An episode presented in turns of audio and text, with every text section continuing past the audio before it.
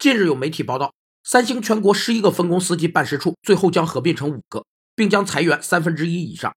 这部分被裁人员主要是销售和市场人员。裁员后，三星线下市场将全部转型到代理商模式。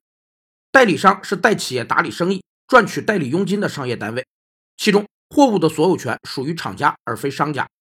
代理人在授权范围内以委托人的名义行事，代理双方是一种委托和被委托的代销关系，而非买卖关系。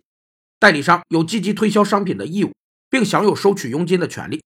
他们代表委托人招揽客户、签订合同、处理委托人的货物，并从中赚取佣金，但不负盈亏。同时，代理协议一般规定有非竞争条款，代理人不能购买、提供与委托人的商品相竞争的商品或为其组织广告。代理人也无权代表协议地区内的其他相竞争的公司。据报道，三星的老合作伙伴爱仕德将重新成为三星手机在华的总代理商。